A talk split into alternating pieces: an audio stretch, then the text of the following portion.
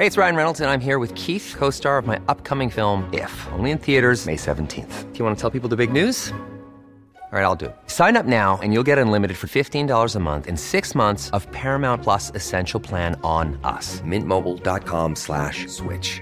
Upfront payment of $45 equivalent to $15 per month. Unlimited over 40 gigabytes per month. Face lower speeds. Videos at 480p. Active Mint customers by 531.24 get six months of Paramount Plus Essential Plan. Auto renews after six months. Offer ends May 31st, 2024. Separate Paramount Plus registration required. Terms and conditions apply if rated PG. Benito Nasif Hernández, consejero del Instituto Nacional Electoral. Muy buenas tardes, ¿cómo está? Hola Blanca, muy buenas tardes. Me da mucho gusto saludarte a ti y a toda la audiencia. Gracias, consejero, por esta comunicación. Eh, sin duda, eh, pues eh, el tema del coronavirus en estos momentos nos tiene en alerta a todo el mundo y el país no es la excepción y por eso es que, pues en un acto de responsabilidad, el INE decidió aplazar estas dos elecciones en estos dos estados del país que se llevarían a cabo ya en los próximos meses. Sí, es correcto, tanto en el estado de Coahuila como de Hidalgo, nos estábamos ya aproximando a la fecha para el inicio de las campañas electorales, habiendo ya transcurrido las, las precampañas, nos encontrábamos en este periodo intermedio entre las precampañas, que es el eh, periodo previsto en la ley para la elección de los candidatos, eh, y eh, estábamos entrando a la fase del registro de candidatos, y, están contempla y estaban contempladas el, el inicio de las campañas para, eh, me parece que el 25 de abril, y las elecciones se celebrarían el primero de junio. Eh, la decisión que tomó ayer el Consejo General Blanca consiste esencialmente en suspender todas las actividades eh, relacionadas con el proceso electoral en estos dos estados. determinó también que lo que ya se ha hecho hasta ahora sigue siendo jurídicamente válido y que se reanudarán posteriormente las actividades del proceso electoral, eh, pues una vez que tengamos certeza respecto a la conclusión de la emergencia sanitaria en que nos encontramos y que tendremos la seguridad de que se pueden continuar con las actividades propias de un proceso electoral sin poner en riesgo la salud, incluso la vida de, las, de los ciudadanos y ciudadanas de esos dos estados, Placa. Claro, consejero, y es que es de muchos bien sabido que cuando un, eh, pues un equipo, un candidato está en campaña, pues el principal acto es acercarse a la gente, escucharlos, hacer estos eventos masivos que en estos momentos, pues evidentemente están eh, pues prohibidos, por decirlo de alguna forma, por el tema de evitar a toda costa los posibles contagios o la propagación de este virus en el territorio nacional. Eh, es correcto, sí.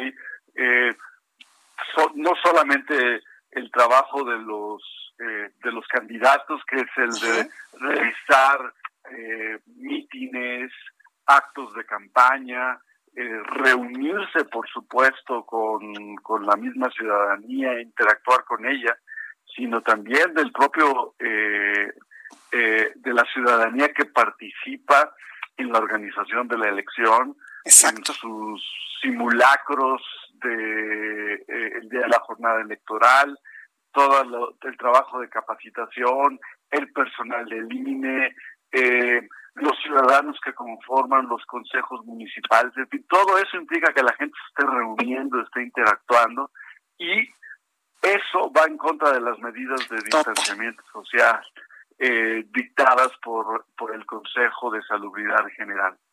Totalmente, consejero. Oiga, una pregunta, estas eh, pues elecciones estarían programando, eh, bueno, estaban programadas para el 7 de junio, pero estas elecciones ya con este aplazamiento podrían realizarse este mismo año, 2020, o ya estaríamos pensando mejor pues hacerlas en el 2021, tal vez en el primer semestre del próximo año, para que eh, pues la, la elección se dé conforme a todos los parámetros, incluso parámetros sanitarios. Pues en el estado de Hidalgo, los, los alcaldes que resulten electos de este proceso electoral eh, deberán tomar posesión el primero de el primero los primeros días de septiembre eh, y eh, antes de eso por supuesto concluye el mandato de los alcaldes que están actualmente en funciones.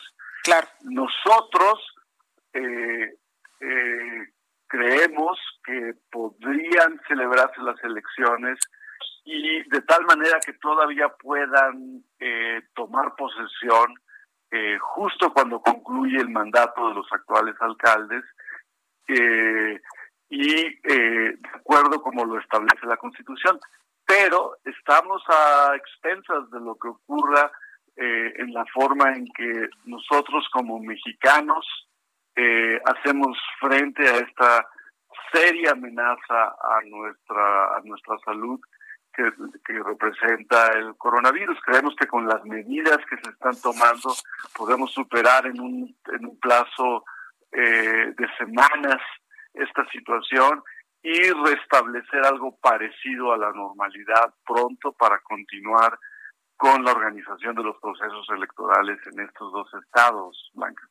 Claro, si no, eh, consejeros, se tendrían que tomar otro tipo de medidas. Incluso se me ocurre que, eh, o, se me viene a la mente que estos, eh, pues estas personas que en estos momentos están en el cargo amplíen un poco su periodo a, de tal forma que después se puedan llevar a cabo las elecciones sin ningún problema.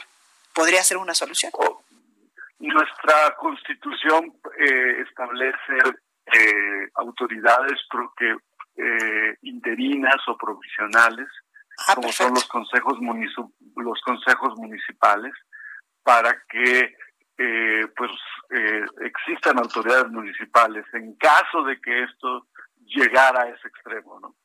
Claro. Pues ahí lo tenemos, Benito Nasif, consejero del Instituto Nacional Electoral. Muchísimas gracias por esta comunicación. Gracias a ti por la oportunidad, Blanca. Muchísimas gracias. Buenas tardes.